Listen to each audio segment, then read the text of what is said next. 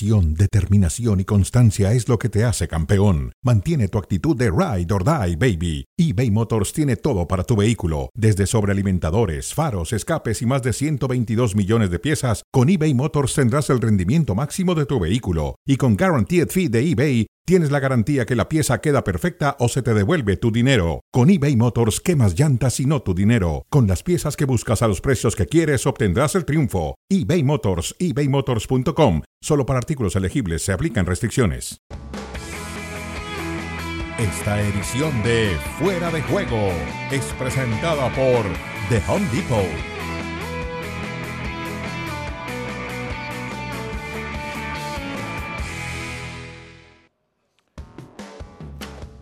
Bienvenidos a Fuera de Juego en las puertas de la semana 16 de la Liga en España. De eso vamos a hablar a profundidad.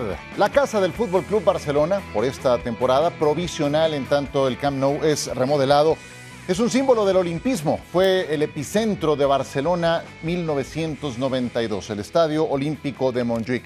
Desde Antonio Rebollo, con ese encendido mágico del pebetero olímpico, pasando por Carl Lewis, Vitaly Sherbo, Jordan, Magic Johnson, muchas estrellas se congregaron en 1992 en la ciudad catalana. Por ahí empezamos a abordar en diarios de bicicleta.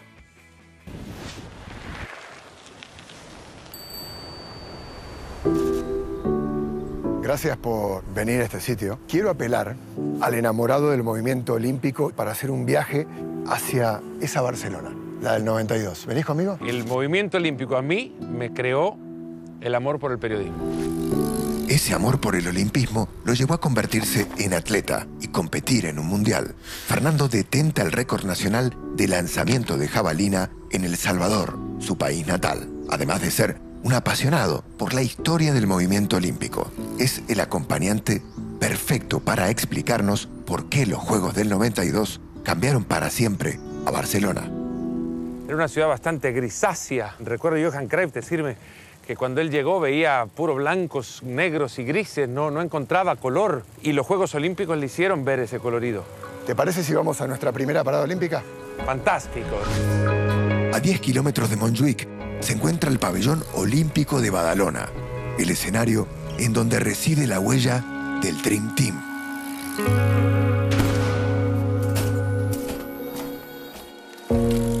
Hablar de Barcelona 92 es también hablar de Michael Jordan.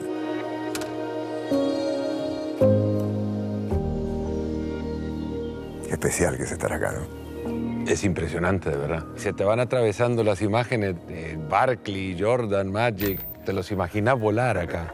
Te propongo un juego. Intentamos encontrar esta imagen. Oh, oh, oh, oh, oh. ¿La buscamos? Sí, dale. Es fantástico. Porque el Jordan que más quería jugar al básquet, jugar con Magic, con Larry Bird, es el único Dream Team. Fue un elemento transformador. Para el deporte es un cambio de época, porque pasó del amateurismo a enfrentar ya a los verdaderos profesionales. Salimos del pabellón hacia nuestra siguiente parada, un recinto olímpico que unió de forma mágica una disciplina olímpica con la belleza de una ciudad. Te quiero mostrar esta foto. la plasticidad atlética de una clavadista y la belleza artística de Gaudí. La gente conoció la, la Sagrada Familia porque veía en algún momento una fotografía de una vista espectacular. Hay muy pocas ciudades que pueden darse el lujo de demostrar su belleza arquitectónica a partir de un evento deportivo. Llegamos al Museo Olímpico de Montjuic, en donde le preparamos una sorpresa a Fernando. Sí. Queremos mostrarte un elemento que le tenemos mucho cariño. ¿Qué es esto? Qué belleza. ¿Cómo es, Fer, tener una antorcha olímpica que fue utilizada durante los Juegos de Barcelona 92?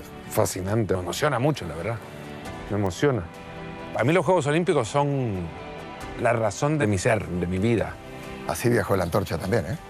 ¿Te animás a llevarla en bicicleta? Sí, vamos. En dos ruedas, tal como lo hicieran más de 600 voluntarios en el 92. Fernando toma el relevo de la antorcha olímpica que encendió el fuego de Montjuic. Barcelona. Ahora llega un momento que no te va a gustar. tengo que devolver la antorcha en el museo. Yo se la puedo llevar si querés. No, Fer, eh, ya quedé con él. me- Es acá nomás, se la llevo yo. Ese Michael Jordan. ¿Michael Jordan? Es Jordan. ¿Sí? Yo no veo a Jordan ahí. ¿Dónde está? Fernando. Fernando. Me van a meter en la cárcel. Fernando, tráeme la antorcha. Fernando, Fernando. Esto es Diario de Bicicleta. Nos vemos en la próxima.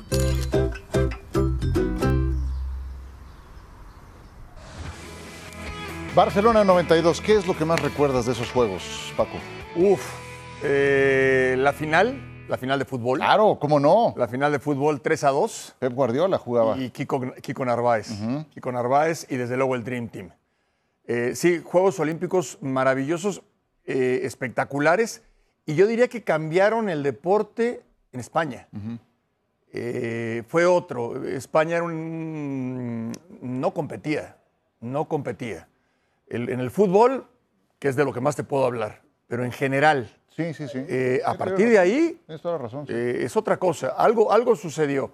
Y maravilloso. Unos Sí. Juegos Olímpicos maravillosos. Yo, yo pongo, eh, empujo el caso de Carlos Mercenario subiendo justamente Claro, por Montjuic, claro. que termina ganando plata detrás de Robert Kersenovsky y también Freddie Mercury. Mercury Claro. con el tema que hace a dúo con Montserrat Caballé Espectacular. ya post-mortem. Así Y Barack Feber, te saludo. Y bueno, compártenos de lo que te acuerdas de Barcelona brevemente antes de entrar en eh, detalle. Paco, Ciro, eh, me acuerdo de, de muchas cosas, yo tenía 10 años, aclaro, pero, pero me acuerdo de algo muy random, que es la final de tenis entre Jordi Arrese y un suizo de apellido Rosset, creo que Marc Rosset. Mira, mira qué buena memoria tengo. Muy bien, no, perfecto. Eh, sí, de repente son esas cosas que se le quedan a uno claro, sembradas en la mente, claro. quién sabe por qué. Sí, sí, sí. Pues vamos a ver qué suerte le trae al Barcelona jugar en el Estadio Olímpico de Montjuic. Un poco desalentador que en un juego de la importancia de aquel encuentro contra el Atlético de Madrid hayamos tenido 35, 36 mil espectadores para un juego de esa talla. Es eh, desilusionante. Vamos eh, a entrar en materia con lo que viene en esta jornada. Escuchemos a Carlo Ancelotti. El Real Madrid estará visitando el Benito Villamarín para enfrentar al Betis. Los partidos del, lunes han sido buenos eh, creo que merece de que yo tenga en cuenta que lunes también puede jugar como Kepa, eh, da igual. No ha cambiado nada con Kepa, tenemos total confianza con, con, con él. La verdad es que los partidos que ha jugado lunes lo ha hecho bien, ha mostrado carácter, personalidad. Entonces lo bueno para nosotros es tener a los dos. Que juega uno o que juega el otro, creo que no va a cambiar. Eh, Isco lo he visto jugar, está jugando muy bien, ha vuelto a su nivel, estamos muy contentos, estoy muy contento. Creo que es un jugador que aporta algo al fútbol, que ha aportado, ha pasado momentos complicados, pero ahora ha salido. eh, mañana, obviamente, es uno de los jugadores que tenemos que eh, controlar bien, porque de verdad lo está haciendo muy bien. El Betis recibiendo al Real Madrid en el historial de todas las competencias nos entrega este balance muy parejo, pero evidentemente más triunfos para el Real Madrid en condición de visitante, pues con un doble mérito. Como mérito tiene, Paco, la gestión de plantilla que ha hecho Carlo Ancelotti, lo platicábamos con Barak más temprano, cuando ves la cantidad de jugadores y la importancia de jugadores que se han perdido etapas prolongadas en la actual campaña con el Real Madrid, pues el que sean líderes en la actualidad creo que tiene un doble mérito. Sí, claro. Sí, por supuesto. Por supuesto. Claro que lo ha hecho eh, correctamente. Tiene plantilla. Tiene plantilla. Pero se ha gestionado adecuadamente, correctamente el, el- manejo que le ha dado. Lo de Modric, por ejemplo, de si no lo pongo a jugar, no lo pongo a jugar. Y por más de que haya molestia y demás, eh, cómo alterna en la defensa central. En algún momento están fuera Camavinga y Chuamení, por ejemplo, que eran eh, piezas clave para utilizarlo de lateral, de contención o como central, y ha buscado soluciones, eh, ha debutado gente, en fin, lo ha hecho muy bien. Militao, Courtois, No, bueno, de los- de los de peso Sí, pesados, claro. Hombre, Courtois lo hablamos. Rodrigo. Sí, Rodrigo. eh, lo hablamos más temprano, Barak. eh, el caso de Thibaut Courtois, tal vez el mejor portero del mundo, hoy le lleva a Ancelotti a al menos replantear algo que parecería inusual en él, alternar a los guardametas. Se sabe quién es mejor, pero es una posibilidad. De eso y de la gestión de plantilla, Barak, adelante. Sí, en realidad eh, la portería solamente plasma lo bien que a pesar de todo eh, está preparado el Real Madrid. Porque a inicio de temporada veíamos la configuración y la seguimos viendo eh, de, cara a, los partidos importantes de Champions League, ¿no? Y, siguen faltando cosas. Encima, no llega Mbappé, que estaba por hecho otra vez que iba a llegar. No llega. se va Benzema de por sí Benzema tenía un suplente y lo que llega es Joselu, pero Joselu llega por, por Mariano, ¿no? Y llega Brahim, pero Brahim llega por Marco Asensio, es decir, no le sobra nada a priori a este Real Madrid que pierde durante ya dos eh, partes de este torneo a su único elemento desequilibrante en el uno contra uno eh, pegado a la banda, ¿no? Eh, porque no tiene carrileros de, de esa estirpe, no tiene extremos de, de ese nivel y de esa capacidad de, desequilibrio por velocidad y potencia que sí tiene Vinicius y que lo comentamos hace rato, ¿no? Eh, si hablábamos de jugadores que a priori son indispensables para el Real Madrid, sobre todo en un contexto casi apocalíptico en el que no tienes al portero Salvador, eh, que, te hizo ganar tantos partidos de milagro durante las últimas temporadas, no tienes al que venía siendo indudablemente el líder de la defensa porque también se lesionó para toda la temporada. No tienes a Benzema porque se fue para siempre. No tienes a Mbappé porque sigue sin llegar. Y encima no tienes a Vinicius. Eh, y, luego lo de Chouameni y luego lo de Camavinga. Y de todas formas este equipo se mantiene. Se mantiene a pesar de que Carvajal va y viene. Y, sabes que con él cuentas la mitad de los partidos también. Y, el equipo juegue quien juegue. Obviamente eh, tiene mucho que ver Jude Bellingham. Eh, mucho, mucho que ver. Pero no solo Jude Bellingham. Es un Rodrigo que da un paso adelante cuando se necesita. Y es un gran gestor. Un gestor que si había algún escéptico eh, sobre Carlo Ancelotti esta temporada, sí. parece que no queda ya ninguno. Yo, yo, escuché casi completa la rueda de prensa de hoy y la verdad dices, es que este señor tendría que ser el entrenador del Real Madrid mucho tiempo más, ¿no? No me cabe en la cabeza que esté en su última temporada. Yo veo difícil que eso vaya a ocurrir. Inclusive hasta se dio tiempo de bromear con el tema John Ram, porque fue la primera pregunta que le hicieron, ¿no? Oiga, 500 millones, dijo, por 500 millones Arabia me voy a pie. Dijo, evidentemente es una broma. Dijo, no, yo estoy aquí muy bien, qué sé yo. Pero los 35 puntos que lleva en 15 jornadas hasta el momento, vamos a ver de qué estamos hablando en unos meses. Podrían ser los cimientos de un eventual título de liga, porque hoy con estas bajas está poniendo semejante cantidad de puntos. Viene el Betis, Paco. Hemos eh, visto al Betis últimamente y hablando de futbolistas estructurales, se le cae uno muy importante a Pellegrini, que es Guido Rodríguez. Uy, qué problema ahí, ¿eh? ¿Qué problema? Sin duda, sin duda, porque no, le sobran jugadores al, Betis, que no es su mejor versión. Este Betis tuvo otras temporadas anteriores donde jugaba mucho mejor. Pero hablando de gestionar, son del corte, son del tipo eh, Pellegrini y Ancelotti, ¿no? Tipos así, mesurados, muy decentes, estructurados, eh, tipos que no pregonan su conocimiento, ni hablan jamás de ellos, ni presumen de temas tácticos en las conferencias de prensa jamás, pero saben muchísimo de fútbol y, se han ganado el respeto de sus jugadores.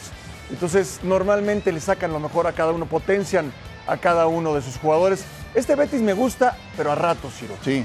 A ratos, me gusta a ratos. A veces me gusta mucho y a veces lo desconozco y digo, este no le gana a nadie. Sí, lo defines muy bien. Eh, recién perdieron una buena racha de partidos sin perder contra el Sparta Praga y la verdad es que el Sparta Praga en la Europa League fue mejor que ellos y después tropiezan en el torneo local, están en séptimo puesto. Em, pero bueno, sí tienen a una de las figuras del torneo, vienen de empatar a cero con el, Almería, con el Almería, el sotanero de la competencia. Em, y te pregunto, no nada más por la baja de Guido Rodríguez, eh, Barak, que venía jugando con la selección y también con su club, era de los que no descansaban, y del papel que esperas de Isco en este partido. Es uno de los jugadores del actual torneo y va contra su ex equipo.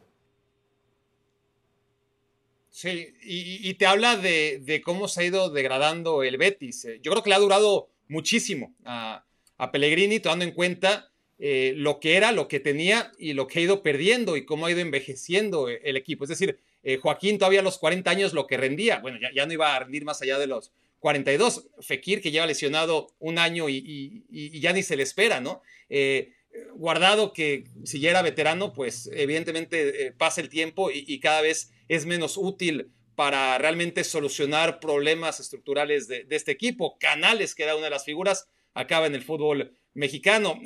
Juanmi tuvo sus ratos, ¿no? Josemi, y tampoco tampoco este, acabó por despuntar lo que parecía, de hecho, solamente una buena racha desde el inicio. Te habla de un muy buen entrenador, que tenía muchas variantes también en diferentes zonas del campo. Tenía dos porteros, eh, estaba Claudio Bravo ahí también, este, también lesionado. Eh, muchas variantes. Y ahora Isco está haciendo un temporadón, pero también te habla de lo solo que está, ¿no? Si, solamente un tipo que llevaba ya tanto tiempo sin despuntar, que en el Real Madrid las últimas temporadas había sido más suplente que otra cosa, eh, que no se asentó en el Sevilla, que estuvo seis meses parado y, tiene un mérito enorme, unas ganas. Eh, cuando uno pensaba que ya Isco no tenía ganas de jugar, que, podía parecer algo como Gareth Bale o otros jugadores del Real Madrid que, que se acomodaron, con, Isco se nota, ¿no? esas ganas de, recuperar el tiempo perdido y va a ser trascendental, por supuesto. Vamos a ver si le alcanza. Eh, por ejemplo, contra el Barcelona, pues no, no le alcanzó, es otro nivel y, y el Real Madrid también es otro nivel. Lo normal sería que no le alcance honestamente a Isco, pero si no es a través de él, de su fútbol y además de sus ganas de, de dar un último baile, ¿no? Ah, no estoy diciendo que va a ser su último partido, pero, pero vamos, que, es una gran oportunidad. Eh, difícilmente va a enfrentar al Madrid otra vez en el momento de forma en el que está ahora, pues ahí debería de, de apuntar solamente el beticismo, sus esperanzas. Retomo brevemente el tema Real Madrid, Paco, con un caso muy particular. Sabemos que Ancelotti es de pocas rotaciones pero se da el tema de, primero se lesiona Courtois, traes a Kepa Rizabalaga, Kepa es el titular, se lesiona Kepa, entra Lunin, lo hace bien Lunin, y hoy dejó abierta la puerta a la posibilidad de rotar en la portería. ¿Qué opinas? ¿Te gusta esa idea? Es que no lo tenía contemplado él, así se fue dando. Yo creo que el, titular iba a ser Kepa. Y Lunin se fue ganando con sus actuaciones. El que Ancelotti tomara esta determinación no tiene claro quién va a ser el titular. Por eso los ve muy parejos a los dos. Para mí es mejor arquero Kepa. Sí, de acuerdo. Pero la verdad es que Lunin ha respondido. Entonces, entendiendo que el arquero titular es Courtois, 100%, eh, sí, sí, sí, sí, se vale, se vale. Y, los dos están preparados. Han, han, tenido detalles que te hacen ver que los dos están preparados, están listos. No han dejado de entrenar. Llama la atención que aún con inactividad se muestran muy bien los dos, porque de repente ha tenido más actividad uno que otro. Pero esta decisión no es que la haya tomado desde un inicio. Ellos mismos, los dos eh, arqueros, lo obligaron a tomar esta determinación. Correcto. Y de otro futbolista que este no se ha perdido partidos, ha sido de quien más se ha hablado, y con eso cerramos el tema Real Madrid. Eh, te quiero preguntar, Barack, por el caso Jude Bellingham, porque ya viene siendo frecuente que se hable de sus temas en el hombro. Ya inclusive desde Inglaterra hay preocupación de que vaya a empezar a bajar su nivel y a no llegar al 100% para la Eurocopa de Naciones. Eh, hoy van todo muy bien con Bellingham. ¿Sientes que esto puede llegarse a complicar en algún momento, en algún punto de la campaña? Porque si hay alguien de quien depende el Real Madrid es justamente de él. Sí. Sí, y y hay antecedentes directos eh, respecto a, Jude Bellingham. Si, si hay alguna traba eh, en la carrera de, futbolistas de, la proyección de Bellingham, o, incluso de menor proyección, pero, pero aún así muy prometedores, seguramente es el entorno, eh, la familia. Por ahí no hay ninguna duda que, que Jude Bellingham está protegido. Y las lesiones, que no hay ningún tipo de, seguro contra ellas.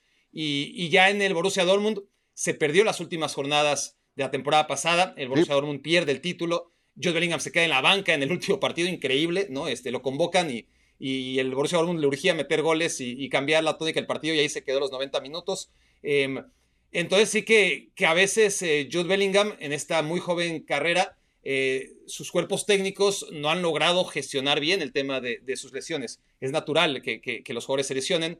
Eh, Jude Bellingham ha sido lo más parecido a Superman desde que llegó al Real Madrid, pero se va a lesionar. Se va a lesionar como se lesionan todos los jugadores de superélite y particularmente en un equipo con las exigencias del Real Madrid. Em, se ha perdido un par de partidos y habrá que calcular como siempre, ¿no? Este, y, nosotros desde fuera es muy difícil, ¿no? Eh, aún en mi caso, ¿no? Si, tuviera las radiografías no tendría ni idea de, dar un diagnóstico, por supuesto, pero a partir de lo que vemos, este, sí sería bueno, sobre todo viendo eh, el, caso del Barcelona, ¿no? De, de Gaby, de Pedri, de, de, lo que ocurre en, el, eh, en la casa de enfrente. Tomar precauciones, tomar precauciones porque la temporada es larga, porque hay mucha exigencia sobre los futbolistas y si no es el hombro, será otra zona del cuerpo, ¿no? Es, son muchos partidos de, muy alto nivel a los que ha estado expuesto. Muy bien, pues eh, el partido lo tendremos desde luego por esta plataforma. Real Betis contra Real Madrid este sábado por la pantalla de ESPN Deportes, de ESPN Plus. Una jornada que ya comenzó hoy con la victoria del Valencia, ah, perdón, del Getafe ante el Valencia. Gol de Borja Mayoral en la recta final del encuentro al minuto 87 para ganar este partido 1 a 0. El Getafe es un equipo que, por alguna extraña razón, jamás ha perdido en viernes. Es un dato, yo sé que. Pero, pues, ¿cómo me explicas que un equipo que está peleando por no descender últimamente, pues, en viernes nunca ha perdido? Pues ahí lo tienes, le ganó al Valencia al equipo Rubén Baraja 1 a 0. Y va a meter una solicitud para jugar el resto del torneo todos los, los viernes. No Sí. importa si es a las 6 de la mañana o a las 12 de la noche. Así es. Eh, sí, la- la- y, lo de, y lo de Valencia, Valencia y Sevilla, yo creo que son las dos decepciones más grandes, bueno, no en el fútbol europeo, pero sí en el fútbol español, lejos. Muy mal gestionado el Valencia, sí, eh, cada vez se ha ido. eh, empleó hace rato Barack una, una palabra que creo que define muy bien al Valencia. Se va degradando y este es el ejemplo más claro. Ya hablamos ampliamente del Real Betis contra el Real Madrid. También tenemos al Mallorca contra el Sevilla. El equipo de Javier Aguirre, Paco, no ha tenido un buen inicio, no ha tenido una buena primera vuelta. Está a un puesto de sitios de descenso. Sí, increíble, ¿no? Pero es, muy, es, es Javier Aguirre, son los equipos de Javier. El torneo anterior, uno pensaría que era normal que hubiera de- descendido. Este, este año se refuerza, bueno, el torneo, el torneo anterior fue maravilloso. Este año se refuerza, las cosas pintan mejor y, y- y- y la verdad es que yo no garantizo nada ¿eh? en el equipo de Javier. No, en este momento nada. Se le lesiona su goleador, Vedad Murici, eh, tiene que entrar al quite eh, Abdón Prats, que eh, ha respondido y va contra un Sevilla que, hombre, lo de Diego Alonso no ha funcionado. Atlético de Madrid, Almería es otro partido, los del Cholo vienen de perder, creo que el Almería, Barak, le va a tocar pagar los platos rotos. Y, muy pronto, seguramente. El Almería no ha sido un equipo competitivo. eh, va a tratar de, hacerle lo más largo posible el partido al, Atlético de Madrid. Y, y va a ser el típico partido, me parece, que, que si Atlético de Madrid logra el primer gol pronto, eh, habrá poco más que ver. No, no, no, no veo a la Almería reaccionando. Sí. La Almería se hace fuerte, si el Atlético de Madrid no sale en su día, si, si Almería no pierde el orden, pues va a ser un partido difícil, eh, como cualquiera de, de primera división eh, en el contexto de un Atlético de Madrid que, que anda bien, pero que, que tampoco anda volando, ¿no? Eh, y que ciertamente necesita esta victoria tras eh, el descalabro que, que le corta muchas alas, ¿no? De cara a sus posibilidades de, de ganar la liga ante el Barcelona, ante un rival directo, y con el cual todavía tiene ese desempate virtual, porque tiene un partido menos, Sí. eh, pero ya no tiene margen de error. Y Barcelona contra Girona, ese es un muy buen partido. Partidazo. Ese, ese late mucho, ¿no? Partidazo. Hace tres semanas yo te diría que era muy favorito el Girona. Vaya, que llegaba en un mejor momento. Hoy no sé, ¿eh? Hoy me parece que las cosas han, han- han cambiado. El panorama desde esa victoria del Barça frente al Porto y luego cómo le gana el Atlético, le permite llegar en, en, por lo menos anímicamente muy fuerte. Y en lo futbolístico yo sí creo que puede superar a este Girona en particular. Joao Félix encontró los motivos para dar un muy buen partido, para marcar el gol de la diferencia contra el Atlético de Madrid. Y el Girona, pues ahí se mantiene en los puestos de privilegio, pues eh, con una temporada súper meritoria de parte de Michel. Por poco quedan fuera en la Copa del Rey a mitad de semana, pero ahí está. Y ya con temas internos, ¿eh? Ya con temas internos por declaraciones que, se- que, que al técnico, que a Michel no le gustaron y ya pareciera que no, que ese idilio y esa noche de bodas, la luna de miel, no, ha- no va a durar mucho más. Pues eh, ha durado 15, 15 partidos y los ha acercado fielmente a su primer gran objetivo de cada arranque de temporada, evitar el descenso. Vamos a ver qué tanto se mantiene en Girona.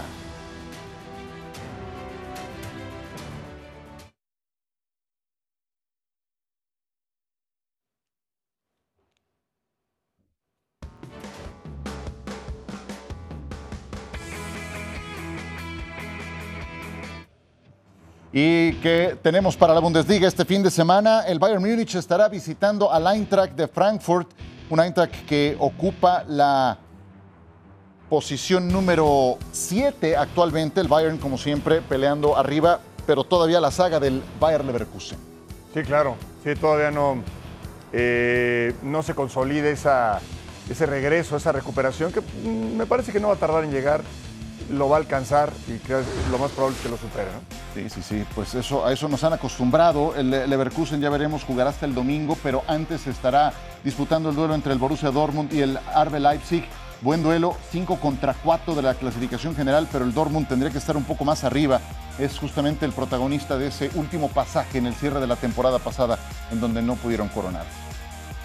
Sí, bueno, increíble cómo no se coronaron. Realmente, la verdad es que es dramático cómo se dieron las cosas. Bueno, cómo se dio en el último partido, ¿no? Y, escucho que no, como que no le tienes mucha fe al equipo de Xavi Alonso. No, en la, ruta larga, ¿no? En la ruta larga. Me, agrada mucho lo que ha hecho y, es muy meritorio. Evidentemente, creo que no, no le va a alcanzar para ganar la Bundesliga. No, quizás soy eh, pesimista ¿no? en ese sentido, porque argumentos tiene y de sobra, ¿sí? Sí. Y va muy bien, pero ahora va contra el Stuttgart que lleva cinco victorias de manera consecutiva, muy, muy robusto. El último mes que ha tenido el Stuttgart, por eso está ahí en el tercer puesto con 30 puntos cerca de los sitios de privilegio donde sigue encabezándolo el Bayer Leverkusen. ¿Qué tan peligroso que es este partido para el Leverkusen considerando el buen momento que tiene actualmente el Stuttgart? Mucho, mucho. Juega muy bien el Stuttgart. Eh, es un equipo que, de lo más impactante que hay en, Europa, eh, por lo poco que tiene y, lo mucho que juega. Eh, un Bayer Leverkusen a escala, si, quieres, porque Xavi Alonso tiene mucho más que Sebastián Junes, ¿no? Y, aún así, este Stuttgart eh, tiene los números que registra y, tiene un juego, eh, viene a eliminar al, Borussia Dortmund, es ultra ofensivo, tiene un ritmo muy alto, tiene las ideas claras, es, un equipo que, aunque muchos de sus futbolistas carecen de, una técnica individual apropiada como para pensar que, que el equipo va a mantenerse en estas posiciones durante muchas semanas, pues mira, llegamos a la jornada 15. Girassi no es el máximo goleador de Europa solamente porque está Harry Kane en esa misma liga, que si no lo sería, eh, a pesar de sus lesiones.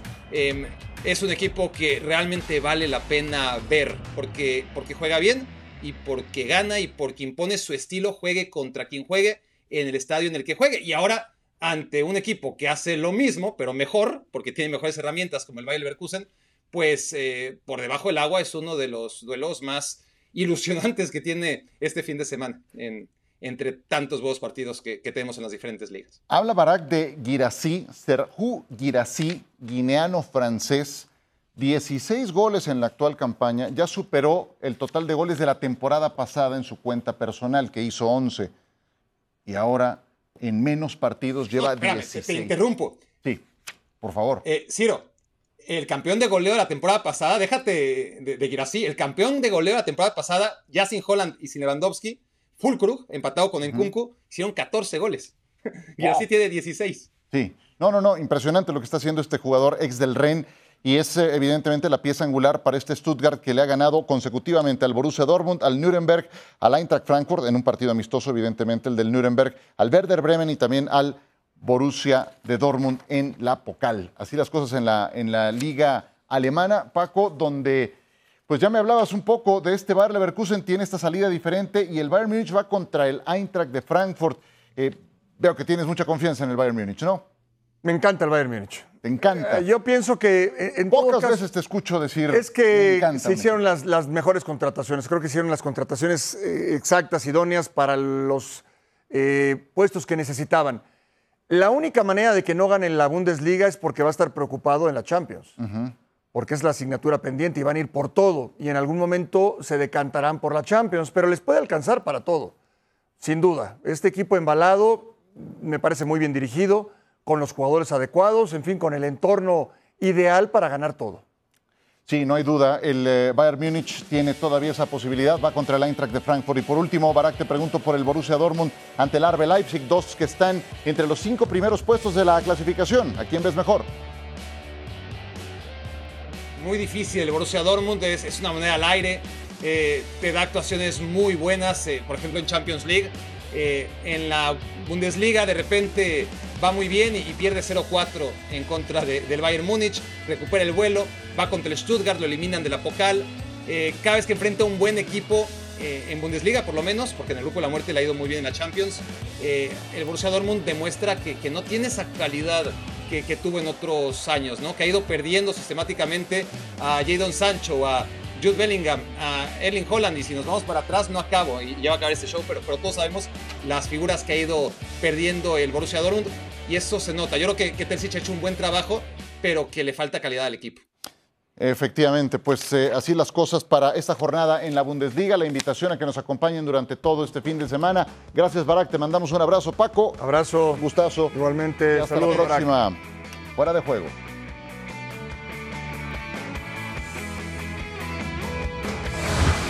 Esta edición de Fuera de Juego fue presentada por The Home Depot.